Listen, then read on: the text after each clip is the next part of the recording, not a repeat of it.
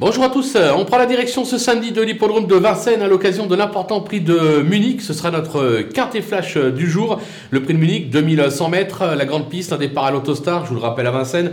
L'autostar, c'est 9 par ligne. Une course qui s'annonce des plus ouvertes derrière la grandissime favorite qui s'annonce franchement au papier difficile à battre.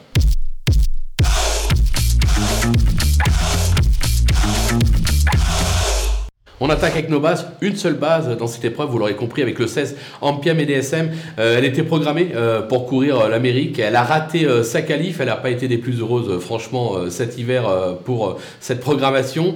mais maintenant, voilà, juger sur ce qu'elle a fait dans le Marcel Laurent, sur ce parcours en trottant 1 10 5, ce qui est le record, le meilleur chrono de l'épreuve par rapport à, tous les autres participants du jour, je pense qu'elle ne peut pas être battue.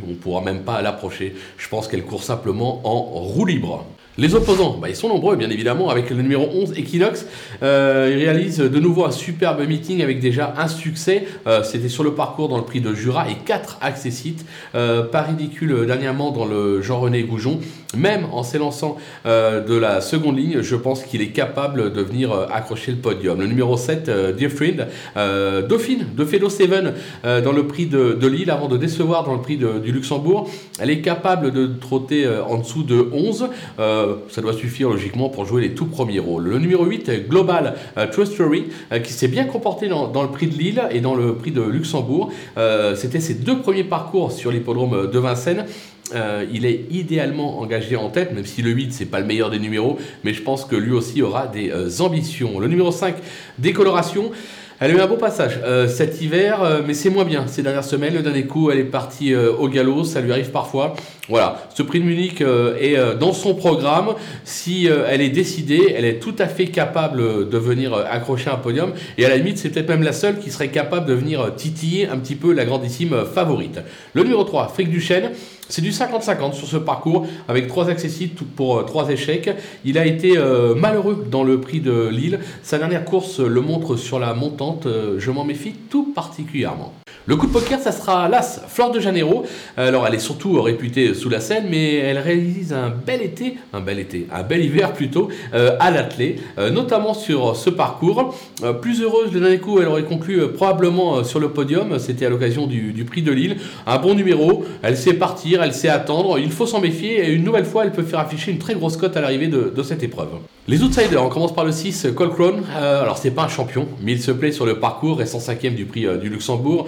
Euh, moi, il me semble totalement barré pour la victoire. Maintenant, pour une 4-5e place, on ne peut pas l'interdire. Le numéro 2, Dexter Château, il sait lire et écrire à ce niveau et sur cette piste, mais il reste très inconstant et s'attaque ici à forte partie. Voilà, pour moi, ce sera là aussi une 4-5e place, mais pas mieux. Le numéro 13, Gospel Pat, se protéger de Laurent-Claude A pris l'essentiel de ses gains sous la selle. Ça se complique un peu à l'athlé, mais attention, Alexandre Abrivard est assez il dit que le cheval va se plaire sur le parcours, qu'on ne peut pas l'interdire pour un accessible, donc je m'en méfie. Le numéro 10, euh, For You Madrid.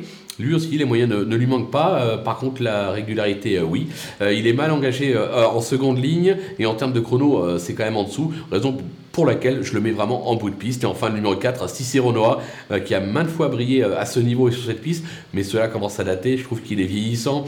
Euh, pour moi, son avenir se joue plutôt sur les pistes en Suisse, voire en Belgique. Maintenant, il a un excellent chrono, raison pour laquelle je me dis à l'issue d'une course limpide, il est capable de bien finir et de venir accrocher une cinquième place à très belle cote. Attention.